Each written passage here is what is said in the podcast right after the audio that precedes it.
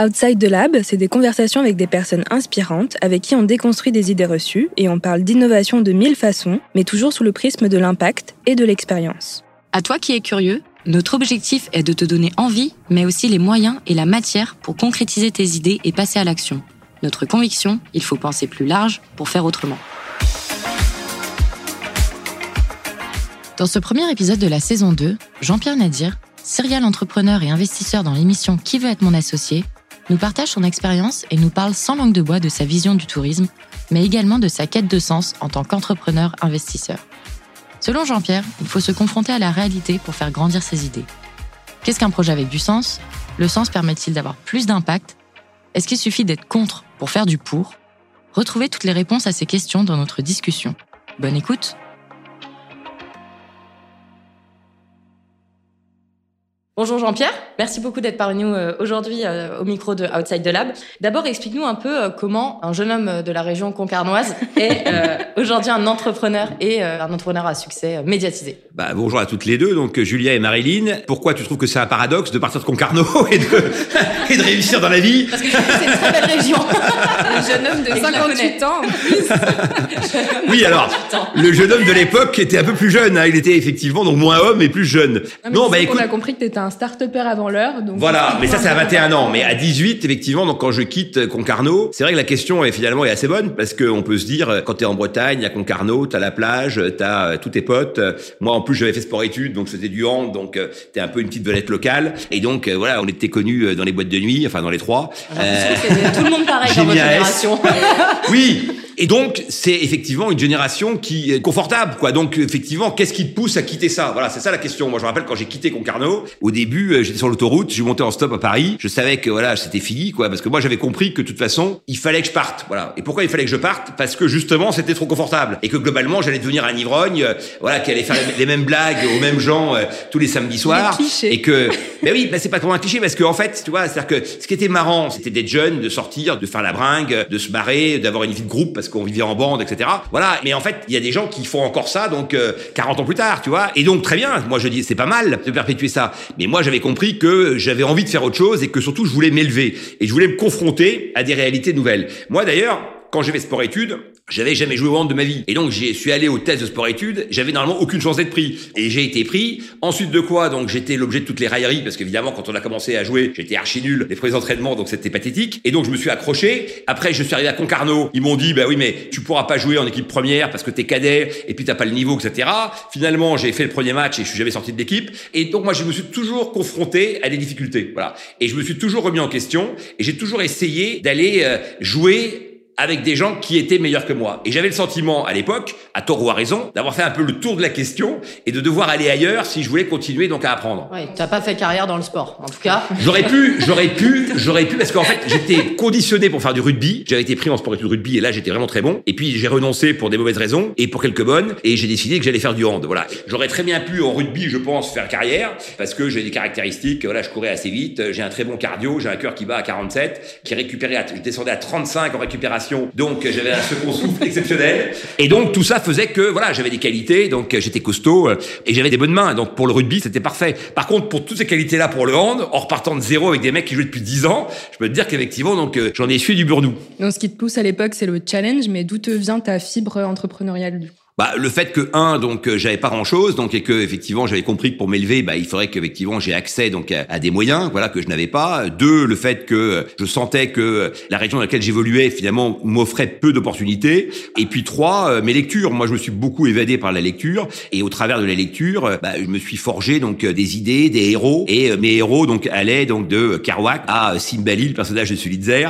Des gens qui se mettaient en danger finalement pour faire des choses et pour aller sur les terrains qui n'étaient pas les leurs. Voilà. Et en fait, moi, j'ai toujours aimé ça. Voilà, les gens qui prennent des risques. En fait, je pense que l'embourgeoisement, c'est pas des moyens économiques. L'embourgeoisement, c'est euh, le jour où tu renonces, tu vois, à essayer de poursuivre tes rêves. voilà. Et moi, j'ai toute ma vie, j'ai fait ça. C'est vrai que je suis jeune encore. D'ailleurs, je suis arrivé, Marilyn me draguait en disant ah quel beau gosse. Voilà. Et ben c'est parce que c'est parce que effectivement, donc euh, euh, j'ai gardé un état d'esprit, donc toujours d'aller plus loin. Voilà. Et aujourd'hui, c'est pareil. En fait, aujourd'hui, j'ai la même pêche, donc pour aller voir ailleurs ce qui se passe. Mais le challenge pour toi, ça a été finalement d'avoir des idées ou finalement de d'incarner ces héros-là et de les rencontrer, de, Alors, j'en ai rencontré aucun qui ressemblait à cela, donc j'en ai rencontré qui ressemblaient partiellement, hein, donc euh, évidemment, et je me suis aussi beaucoup construit ensuite par comparaison. C'est vrai qu'au début, je me suis construit par fantasme, donc par adhésion, et puis parce que j'avais que ça, et puis après, je me suis construit par comparaison parce que plus j'avançais, plus je rencontrais des gens, et plus je me disais, bah tiens, finalement, je suis pas plus bête que lui, voire même parfois, j'étais presque plus intelligent, et donc euh, ça m'a servi de booster, et puis ça m'a servi aussi de construction personnelle, parce que finalement, une grosse partie de ce que je sais aujourd'hui ou de ce que j'ai compris, je l'ai construit aussi dans les relations que j'ai eues avec plein de gens. Hmm. Et ces relations-là, elles m'ont nourri. Moi, en fait, je suis une éponge, j'absorbe beaucoup de choses.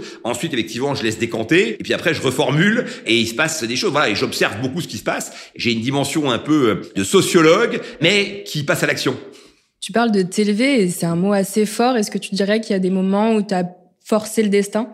Oui, oui. Alors ça, c'est la formule de mon ami Anthony Bourbon, donc il a même fait le titre de son ouvrage, donc euh, Forcer le destin. Pour avoir un euh, lendemain, c'est ça? Comment? Pour avoir un lendemain. Alors moi, j'ai rajouté pour avoir un lendemain. voilà. Euh, lui, on était resté à forcer le destin, et moi, j'ai rajouté pour avoir un lendemain, parce que forcer le destin pour rien avoir, si tu veux. Donc, ce qui est important, c'est ce qui va se passer ensuite. Et donc, forcément, qu'on force le destin, de toute façon, toute ta vie, tu forces le destin, toute ta vie, tu prends des décisions qui t'amènent effectivement à te confronter à des réalités qui sont pas forcément celles que tu aurais appréhendées dans des conditions normatives. En fait, il y a des gens paresseux qui reproduisent toujours le même schéma, et puis il y a des gens qui veulent aller de l'avant. Et quelque part, pour répondre à la question de départ qui était qu'est-ce qui pousse à ça? Moi, je pense que c'est très compliqué de savoir ça, parce qu'en mm. fait, si tu veux, on refait toujours l'histoire a posteriori, et on dit, ah bah, le déclencheur, c'est ça, le déclencheur, c'est ici, etc. En fait, je pense qu'on est quand même plus ou moins donc prédisposé à des choses, et on a plus ou moins de talent. Mm. Je veux dire, Mbappé, depuis l'âge de 5 ans, il sait qu'il sera footballeur, et il veut être international, et il veut avoir des titres, et il veut ci, et il veut ça. Il peut lui dire, mais d'où ça vient le fait de jouer au foot? Il peut dire, est-ce que en bas de l'immeuble, on joue avec des copains? Enfin, tous les gars qui jouent en bas de l'immeuble sont pas aujourd'hui international, et ont pas tous, effectivement, donc son salaire. Donc,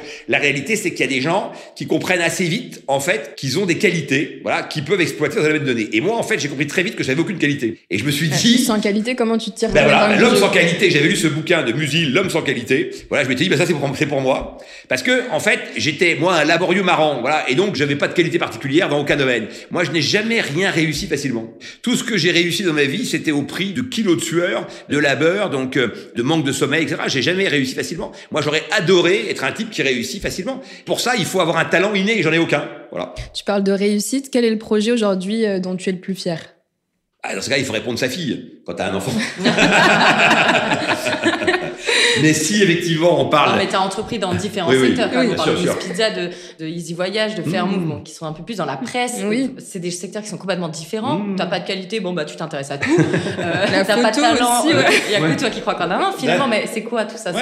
Bah c'est le fait en fait d'avancer par déclinaison de concepts. C'est-à-dire qu'en fait je rentre dans un secteur, je m'aperçois qu'il y a des choses autour du secteur en question. Je m'intéresse aux choses en question. Donc quand je fais de la presse, je m'intéresse à la photo parce que j'achète des photos. Je m'intéresse à l'imprimerie. Du coup effectivement donc euh, je crée une agence photo parce que je et donc je commence à les vendre dans plein de pays parce que c'était un moyen d'amortir donc mes coûts de production. Et tout est comme ça. Ensuite, j'avais fait un magazine de voyage. Je m'intéresse à la cuisine exotique, donc je fais cuisine du bout du monde. De la cuisine exotique, je m'intéresse à la cuisine, je fais cuisiner. Et en fait, ma vie a été un peu comme ça, et aussi bercée par des rencontres de gens qui m'ont construit. Je parle souvent donc des rencontres principales que j'ai eues dès le départ. J'ai eu la chance quand je lance mon magazine de voyage de rencontrer donc euh, successivement donc Gilbert Trigano, le fondateur du club Méditerranée, puis après Jacques Maillot donc euh, qui avait fondé Nouvelles Frontières. C'était une aventure extraordinaire parce ça, voulait démocratiser le voyage, permettre à tout le monde de voyager, donc rapprocher les peuples, etc. Donc c'était une mission très forte. Et puis Trigano, c'était la même chose, mais à l'inverse, lui, il voulait que organiser donc euh, du plaisir, du ressourcement, euh, du retour sur soi et du sport. Donc il était dans la logique du bien-être. Et donc ces deux personnages m'ont beaucoup nourri, par exemple. Et puis après, j'en rencontré plein d'autres. Et puis à chaque fois, donc euh, j'ai appris des choses. Et on pourrait se dire, mais comment il a fait pour rencontrer ces gens-là? Bah, J'étais en situation parce que j'ai créé un magazine de voyage, donc j'ai fait les interviews des gens du voyage. J'ai essayé d'avoir quand même, comme vous avec le podcast, les meilleurs.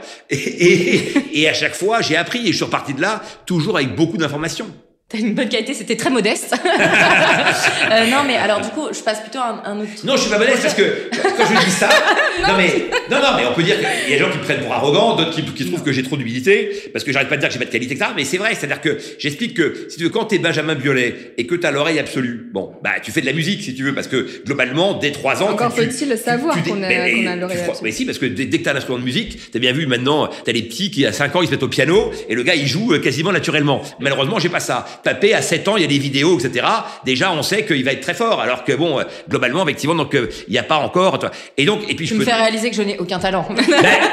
Non mais on, on est, on est peut-être que d'avoir aucun talent, c'est justement avoir une posture qui fait qu'on a un regard différent, on se challenge et. Je dis pas ça comme étant une faiblesse. D'ailleurs, je le dis avec euh, une forme effectivement de dynamisme donc et d'intérêt pour le sujet. Je suis pas dans une posture d'humilité ou de post-dépression en disant ah bah j'avais pas de chance. Ah, au contraire, moi je considère que j'ai eu plein de chance dans ma vie, si tu veux. Et donc ça revient à ce que tu disais, donc forcer le destin, etc. C'est-à-dire que moi plutôt que forcer le destin, parce que c'est un terme peut-être un peu fort, je dirais qu'en tous les cas, donc je me suis souvent mis en situation. Voilà. Mm. Et il s'est passé des choses parce que j'étais au bon endroit, enfin à un endroit intéressant, le bonjour à la bonne heure. Voilà. Et si tu fais pas ça, il se passe rien. rapidement. Euh... Bah là-dessus, très... dès le départ en fait, donc je lance un magazine de voyage. Je connais rien et personne au voyage. Pourquoi je fais du voyage? Parce que les gens de VSD que j'avais rencontrés quelques années avant m'avaient identifié comme étant un type euh, qui avait beaucoup d'énergie et ils me proposent donc de monter un canard avec eux sur l'aventure. Je m'intéresse à l'aventure, donc déjà première rencontre avec VSD, je m'intéresse à l'aventure. Je vois qu'en fait il y a un créneau à côté qui est le voyage qui me semble bien percutant et je dis je me lance dans le voyage. Au numéro 2, j'obtiens l'interview donc euh,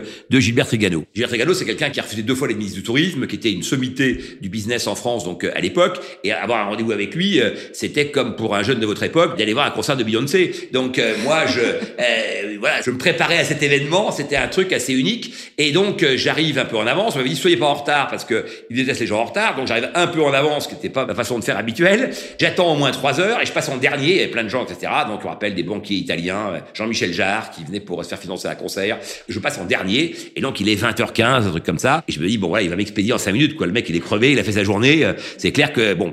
Et on m'avait dit, Surtout, soyez très bon à la première question, parce que s'il aime pas la question, il pourrait vous virer. Et donc, il avait viré une fille de Figaro une fois, qui lui a posé une question nulle, et puis il a posé une deuxième aussi nulle. Il a dit, bon, ta question? Il a dit, euh, j'ai répondu déjà à ça 100 fois, aucun intérêt, salut. Moi, j'attaque première question. Il me regarde et me dit, votre question est nulle. Donc c'est véridique. Moi, tout de suite, je pose une deuxième. Il dit, ah, c'est mieux. Parce que tu vois, si je panique, je dis, ah bon, c'est nul, mais pourquoi, etc. Tu vois, alors là, c'est fini. Il s'en fout de m'expliquer la vie, pourquoi c'est nul. Donc, je pose une deuxième, il me dit, ah, c'est mieux. Résultat des courses, on fait quasiment une heure ensemble. Le lendemain, coup de téléphone, donc l'assistante de Gilbert Trigano pour vous. Je me dis merde, j'ai pas dû être bon, etc. Donc elle va me dire voilà, Gilbert il refuse que l'interview passe parce que les questions étaient cons, etc. Bon, pas du tout. Elle me dit Gilbert a adoré l'entretien, etc. Il aime votre profil et vos qualités, etc. Donc encore une fois, lui en avait décelé. Bon, parce que quand on dit qu'on en a pas, euh, les autres peuvent en voir chez toi, hein, donc euh, c'est pas interdit. Il s'interroge sur le fait que ça fait des années qu'on voulait faire un magazine pour le Club Med, on n'a jamais réussi à passer le cap, et il se demande est-ce que vous seriez pas l'homme qui peut faire le magazine du Club Méditerranée? Moi, j'avais 23 ans. Ça te. Je vais lancer mon canard. Et tu veux, elle me pose la question si j'étais intéressé. J'ai dit, mais moi, je traverse Paris sur les mains. C'est-à-dire que j'ai pas commencé à faire. Faut que je réfléchisse, etc. j'ai dit, j'arrive tout de suite. Ah ouais, bien sûr. T'es entrepreneur, mais t'es aussi investisseur. Donc, euh, on a la chance de te voir maintenant. On a la chance de te voir donc euh, sur euh, qui dans l'émission Qui veut être mon associé diffusée sur M6. Et il y a une phrase avec Marilyn qui nous a beaucoup étonné. C'est qu'il n'y a pas de sens à faire que du fric. Est-ce que tu peux nous expliquer cette phrase? Pas le fric, on sait ce que c'est. Le sens pour toi, c'est quoi? Déjà, je parle pour moi. Donc, c'est-à-dire qu'en fait, non, mais souvent les gens parlent pour les autres et ils disent, voilà, aujourd'hui, il faut que les jeunes aient des projets qui soient comme ci, comme ça. Moi, je veux dire que les jeunes ont les projets qu'ils veulent. C'est pas mon problème. Toi, en tant qu'investisseur. Moi, je dis qu'en tant qu'investisseur, effectivement, mmh. et surtout en tant qu'entrepreneur investisseur. Parce que moi, je fais les deux. Donc, 80% de mes journées, c'est entrepreneur. Et après, investisseur, c'est 10 ou 15. Donc, l'idée, effectivement, de dire euh, cette phrase du sens, c'est que moi, quand je me suis relancé à 56, j'aurais pu effectivement dire, je vais faire que investir dans des startups. J'aurais pu me dire d'ailleurs, même je vais cultiver mes rosiers, donc euh, j'irai euh, en vacances donc euh, avec mes amis. Mais en fait, je me suis dit, moi, je suis entrepreneur, j'ai encore le feu sacré. Aujourd'hui, en fait, j'ai du temps, de l'expertise, du réseau et de l'argent. Mm. Ce serait quand même dommage d'avoir réuni tout ça et de rien en faire. Et mm. donc, j'ai commencé à réfléchir à ce que j'allais en faire. Et dans cette réflexion est arrivé très vite le fait de se dire, mais pour quelle cause?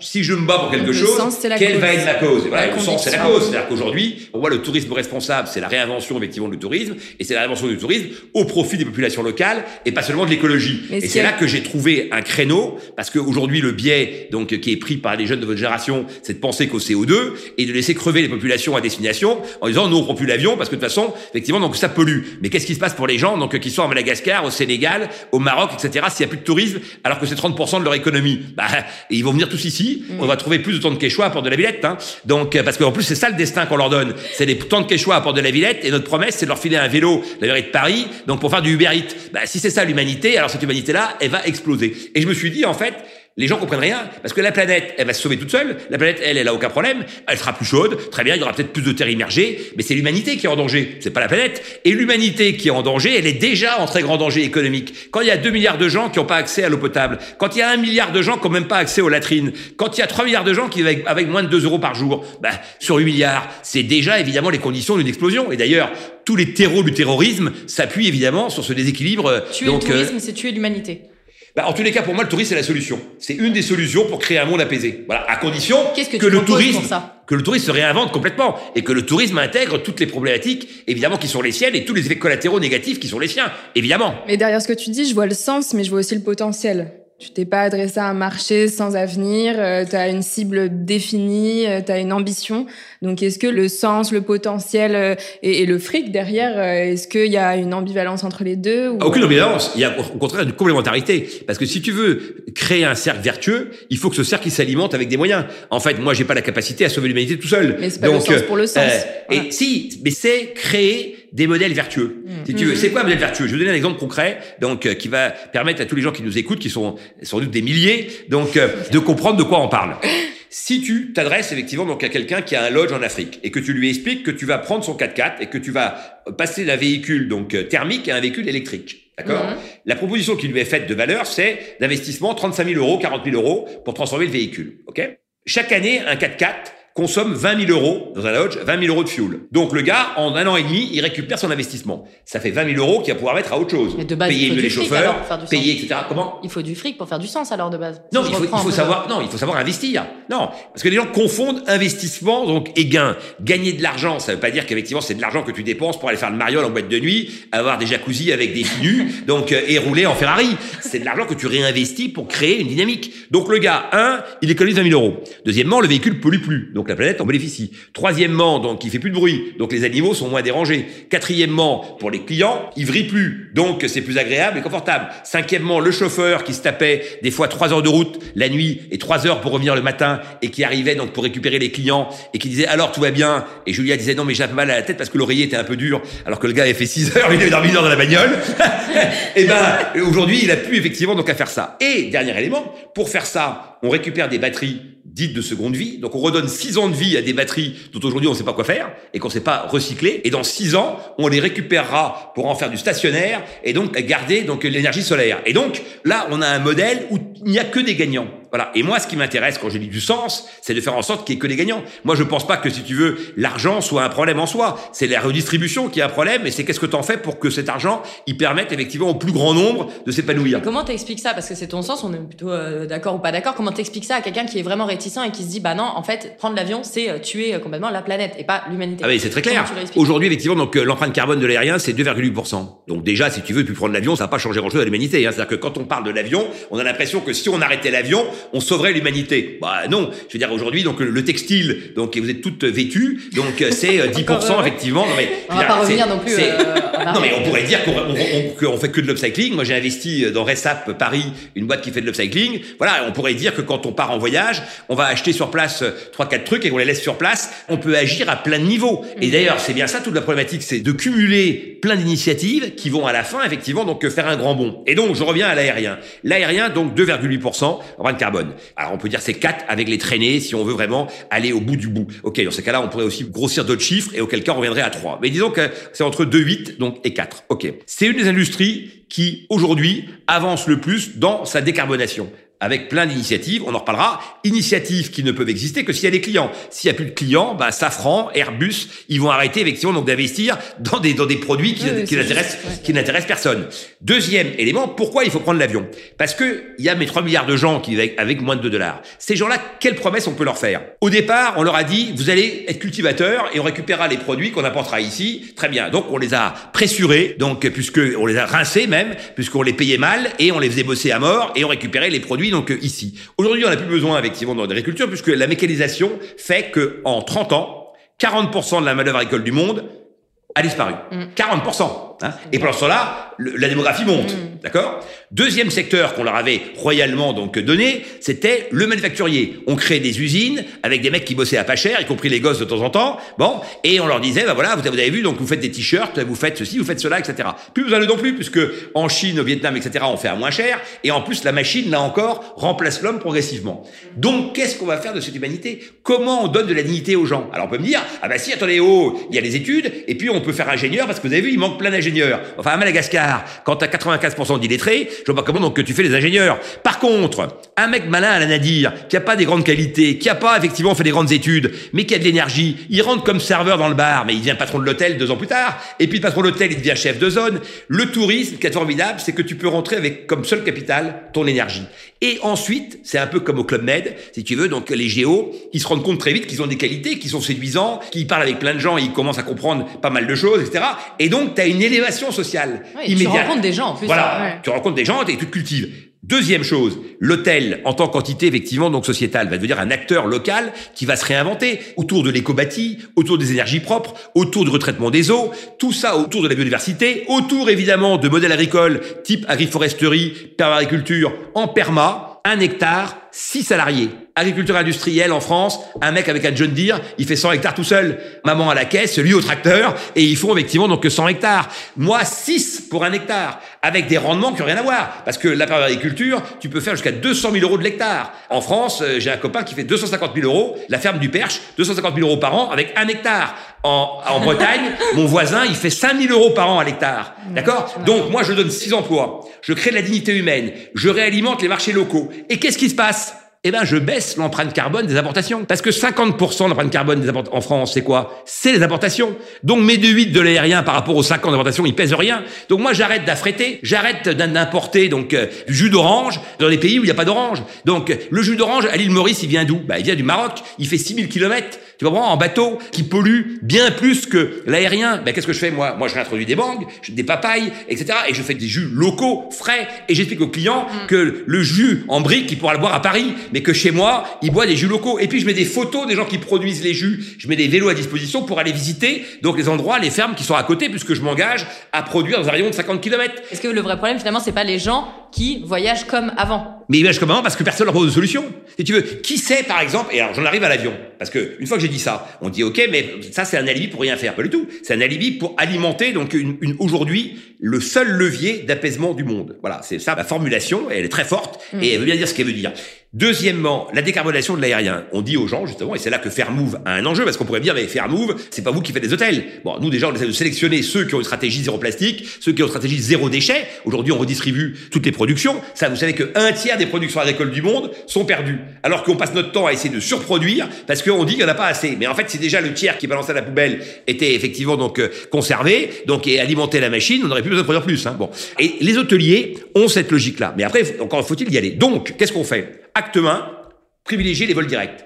15% d'empreinte carbone en moins. Ça, personne ne le dit. L'aérien, c'est le seul domaine, le tourisme, où plus tu prends d'avion, moins tu payes. Hmm. Et ce qui est complètement absurde, puisque tu pollues beaucoup plus. Et quand personne ne paye le prix que ça vaut, quelqu'un le paye à la fin. En l'occurrence, la planète. Donc, je dis, Vol direct, voilà, premier élément. Deuxième élément, tu privilégies donc les compagnies qui pratiquent l'écopilotage, c'est-à-dire qu'elles vont fueler à l'aller et refueler au retour et pas fueler aller-retour pour avoir moins de poids et donc produire moins de CO2. Elles vont alléger les sièges, elles vont alléger aussi donc l'eau, elles vont changer leur catering. Bref, elles vont réfléchir au poids embarqué. Troisième chose, donc après l'écopilotage, les compagnies qui ont des avions neufs, dernière génération, neuf, je parle comme à Concarneau. Et dernière génération, c'est quoi? C'est des Airbus Neo qui consomment 20% de moins. Et donc, je vous rappelle que les recommandations du GIEC, c'est moins 50 à horizon 2030. Et eh ben si tu fais vol direct sur un Airbus Neo, sur une compagnie qui pratique les copilotages, et eh ben t'es à moins 40, moins 45. Donc tu t'inscris complètement. Dernière chose, moi je suis à fond pour l'absorption parce que là-dessus il y a un débat donc euh, en permanence effectivement donc avec euh, Alert Greenwashing que je salue donc euh, et tous les autres donc qui t'expliquent effectivement que l'absorption c'est pas bien etc, etc. l'absorption c'est fantastique c'est-à-dire qu'un arbre absorbe entre 10 kg et 25 kg de carbone jusqu'à 35 kg donc par an si nous On a pris sur Fairmove l'hypothèse basse 10 kilos.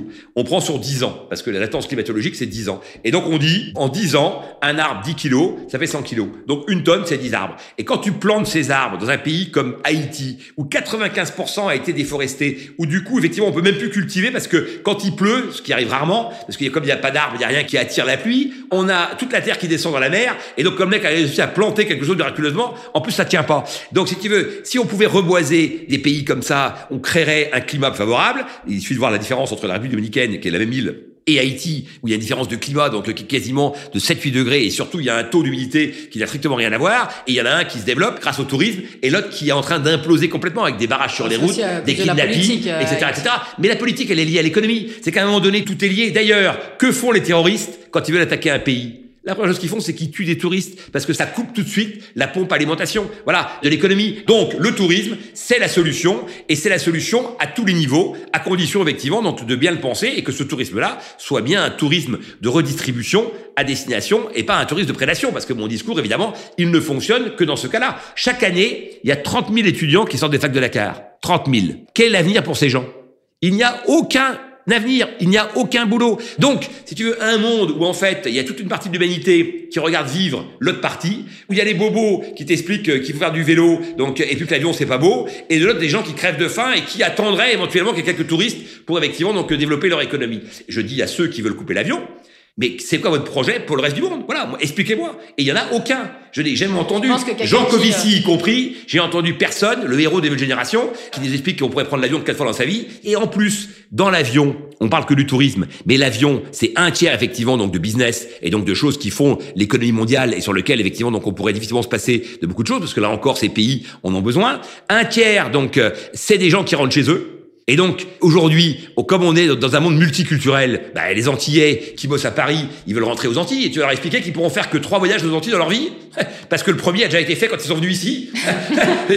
donc, euh, c'est incompréhensible. Les Tunisiens, les Algériens, ils peuvent plus aller euh, chez eux, donc euh, l'été, tu mets le feu au banlieue. Et tu... donc, en plus, ça ne peut pas fonctionner. Ça n'existe pas, ce monde-là. Donc, il faut prendre le taureau par les cornes pour décarboner au plus vite et mettre le doigt sur les vrais sujets. Pas, effectivement, donc croire parce qu'on a arrêté, à titre personnel, de prendre l'avion, on va sauver l'humanité. Bah, c'est même, c'est une connerie. On est en train, effectivement, de l'affaiblir, l'humanité.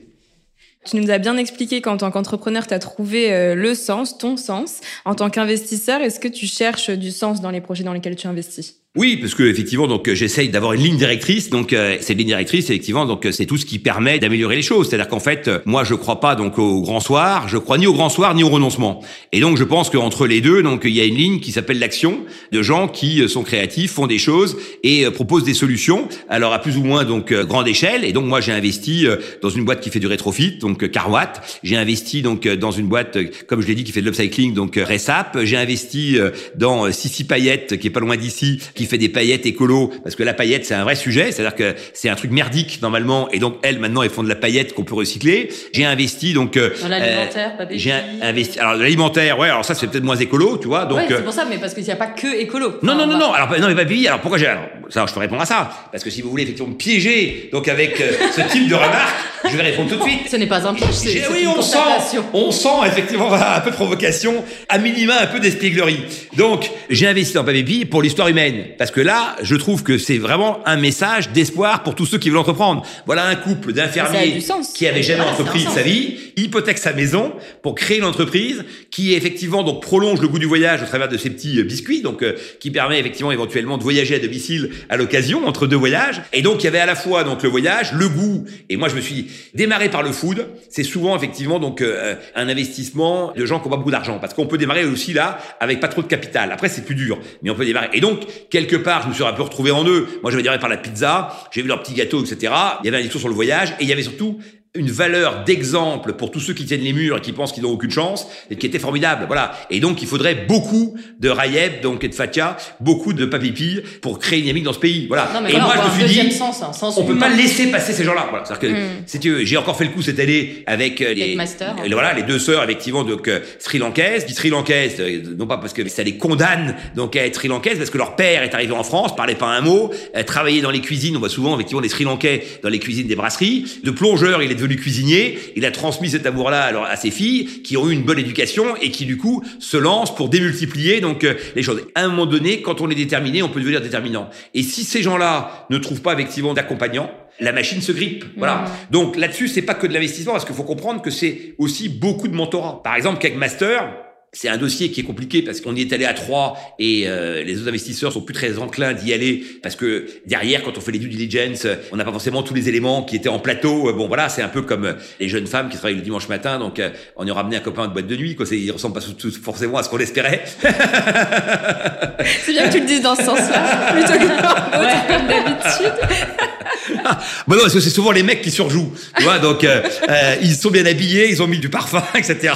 Ils sont en général sous un jour plus flatteur, voilà. Et les dossiers de qui l'ont associé, forcément, qu'il y a une part de jours plus flatteur. Et donc après, quand on rentre dans le détail, voilà. Mais en tous les cas, moi, je communique beaucoup avec elles et je les accompagne en termes de mentorat et je le fais sur tous mes dossiers. C'est d'ailleurs pour ça que je me pose la question de la saison donc suivante, parce que bon, d'abord il faudrait que la production ait envie que je la refasse, hein, donc euh, pour l'instant j'en sais rien. Mais au-delà de ça, donc il y a surtout le fait que c'est beaucoup de temps. C'est-à-dire que sait pas juste faire le show à la télé. Derrière, donc, euh, tu rentres dans les dossiers. Cette année, j'ai investi dans 8, mais j'en ai fait 6 sur les 8. Voilà. L'an dernier, donc, j'avais investi dans 6, j'avais fait 3 sur les 6. Parce qu'en fait, dans les 3, il y a deux qui m'ont viré.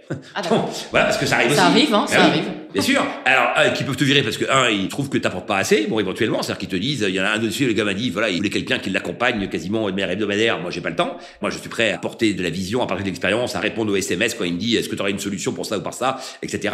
À faire des réunions. Ce soir, j'ai une réunion et un dîner avec Resap. Donc, euh, voilà, on va planifier une stratégie, etc. Mais je vais pas après tous les matins les appeler pour savoir, donc, euh, où ils en sont. Donc, euh, ils sont entrepreneurs. Ils, c'est pas de la junior entreprise, hein, donc, et nous, on n'est pas des profs. Donc, il y en a un qui voulait trop de moi donc j'ai dit bah moi je peux pas, très bien. Il y en a un deuxième donc qui a eu une valo quatre fois meilleure que celle qu'on avait en plateau et donc il a dit attends euh, moi Nadir t'es un mec sympa mais j'ai une proposition qui, est, supérieure. Le titre est un peu trompeur. Alors qui veut être mon associé? C'est vrai qu'associé on associe avec bah je vais être au quotidien avec, ça va être mon associé, ça va être mon, ah bah collègue. Bah, Alors est-ce que c'est qui Bah non, associé et collègue c'est quand même deux mots très différents, tu vois. C'est différent mais qui veut être mon associé On peut qui veut être mon partenaire personne Ouais, partenaire. Non parce que tu es associé de fait, tu as des actions. C'est quoi être associé C'est être actionnaire et donc tu as des actions et donc tu es associé. Moi j'ai 300 Je pense qu'il y en a certains qui s'attendent à ce qu'ils aient un accompagnement. Mais qu'ils le euh, disent. Et d'ailleurs, c'est ce qui s'est passé avec Dijon. Ils ont dit, bah, nous, on cherche quelqu'un pour nous accompagner. Et c'est pour ça que moi, j'ai décliné. J'ai dit, mais moi, je connais rien à votre secteur. Je me sens pas, effectivement, d'être votre mentor. donc, je préfère ne pas y aller. Alors que l'investissement, je savais qu'il était bon. D'ailleurs, je communique avec elle. Je savais que ça allait cartonner. En tous les cas, à la diffusion de l'émission, c'est sûr que ça cartonnait. Après, je sais pas ce qui se passera plus tard. Mais les deux filles sont très bien. Elles ont réussi à faire un million d'euros en autofinançant complètement leur développement. Elles ont 50-50. Et tu veux, c'est magnifique. Donc, euh, il n'y a pas besoin d'être d'un génie de la finance pour comprendre que c'était un bon dossier. Maintenant, ils ont mis en avant le fait qu'elles voulaient quelqu'un pour les accompagner. Voilà. Mais moi, j'ai dit, je peux pas être celui-là. Voilà. Et donc, je suis pas allé. Tu as dit action, tu as dit solution, et moi, j'entends innovation. Qu'est-ce que c'est pour toi l'innovation? Alors l'innovation c'est très intéressant. Donc c'est apporter des solutions donc euh, à des problèmes euh, clairement identifiés tu vois. C'est-à-dire que c'est pas que de la créativité parce que tu peux créer des choses qui servent à rien tu vois. Et donc tu dis bah j'ai été hyper créatif. Bah oui, mais ça servait à rien. Donc innover ça veut dire effectivement donc améliorer quelque chose qui existait ou apporter une solution à quelque chose qui n'existait pas. Et c'est de le faire avec des moyens suffisants pouvoir délivrer. Parce que si tu veux, quand je te dis on va décarboner l'aérien, si aujourd'hui, aujourd'hui, on dit il faudrait qu'il y ait un avion 100% décarboné, ça marcherait, c'est sûr que ça marchera. Hein. Mm. Sauf que personne ne sait le faire. Donc la créativité n'est pas un élément suffisant. Donc euh, l'innovation, c'est quoi? C'est de la sociologie avec une calculette et une bonne dose de créativité. Donc c'est de la créativité maîtrisée. Et toi, c'est pour toi, c'est important l'innovation? Tu cherches de l'innovation dans les polos ou pas forcément? Si, je cherche à comment on peut améliorer les choses. Prenons le cas donc de Resap. Donc euh, elles font donc, de recycling, donc elles récupèrent des vieux vêtements, donc elles les recyclent et elles ont un styliste, etc. jusque là, elles ça ne paraît pas très innovant. Ah bah si, ce qui est innovant, c'est que on fait pas venir du Vietnam ou de Chine des produits, donc déjà on évite effectivement les cargos et au lieu de virer les, les, bah, c'est un modèle qui existe, qui n'existe pas beaucoup, parce qu'avec de la mode, il existe pas beaucoup. Ce qui existe, c'est Vinted, etc. Non, mais, en flip, on peut, ils le font aussi. Oui, des choses. mais encore une fois, ça n'existe pas de manière industrielle. Mhm. Et donc, ces filles-là, elles ont identifié une machine qui va permettre qu'on puisse démultiplier les effets. voilà. Et donc, c'est là qu'il y a, intervient l'innovation. Donc, au départ, il y a le sens, il y a un savoir-faire, et il manque les moyens pour apporter la couche d'innovation. Idem pour les mêmes dans lesquelles j'ai investi, qui est donc une plateforme sur laquelle donc on propose donc à des dames qui savent tricoter de faire des pulls pour des gens qui veulent un pull fait à la main. Voilà. Donc avant on avait tous des, grands-mères qui faisaient ça et aujourd'hui euh, malheureusement donc euh, ça s'est un peu perdu et donc il y a plein de gens qui voudraient avoir un pull à eux etc. Il se trouve que là-dedans dans le message il manquait quelque chose. Pourquoi? Parce que on avait qu'une seule gamme. Et donc, en fait, tout le monde avait le même pull. Alors, tu pouvais prendre ta taille, mais globalement, il y avait qu'un seul modèle. Donc, moi, ce que j'ai dit, c'est qu'on allait faire mettre en place donc un logiciel qui va être de tuner son pull et de dire bah moi je veux une bande rouge ici, une bande bleue là, moi je veux ci, je veux ça et donc maintenant on est en train de développer ce logiciel là. On va avoir donc euh, plus de 35 000 possibilités différentes pour faire ton pull, voilà. Et donc ça va changer comme mon truc parce que si je demande à quelqu'un de faire mon pull, c'est que j'ai envie d'avoir un pull à moi mm. et pas le même pull que tout le monde. Donc c'est ça qui marchait pas dans. Exploiter l'opportunité de la personnalisation qui est une tendance de marché et la. C'est apporter cette dimension qu'il n'avait pas. Du coup, cette notion d'innovation est assez subtile parce que quand mm. on pense innovation, on pense quelque chose waouh, j'ai jamais entendu parler, c'est dingue, alors que toi tu la caractérises plus euh, assez subtilement en disant bah c'est quelque chose auquel tout le monde aurait pensé mais personne ne le fait. Bah, parce qu'en fait moi si tu veux encore une fois ça renvoie, moi je suis pas ingénieur, je suis pas effectivement donc Einstein, j'ai pas des envolées donc euh, sur des sujets donc qui nécessiteraient d'avoir aussi donc euh, des investissements colossaux pour mm. arriver effectivement donc à bon port. Là, je fais des choses à ma mesure et je me dis tiens comment on peut améliorer ça? Et pourquoi c'est intéressant d'améliorer? Parce que du coup,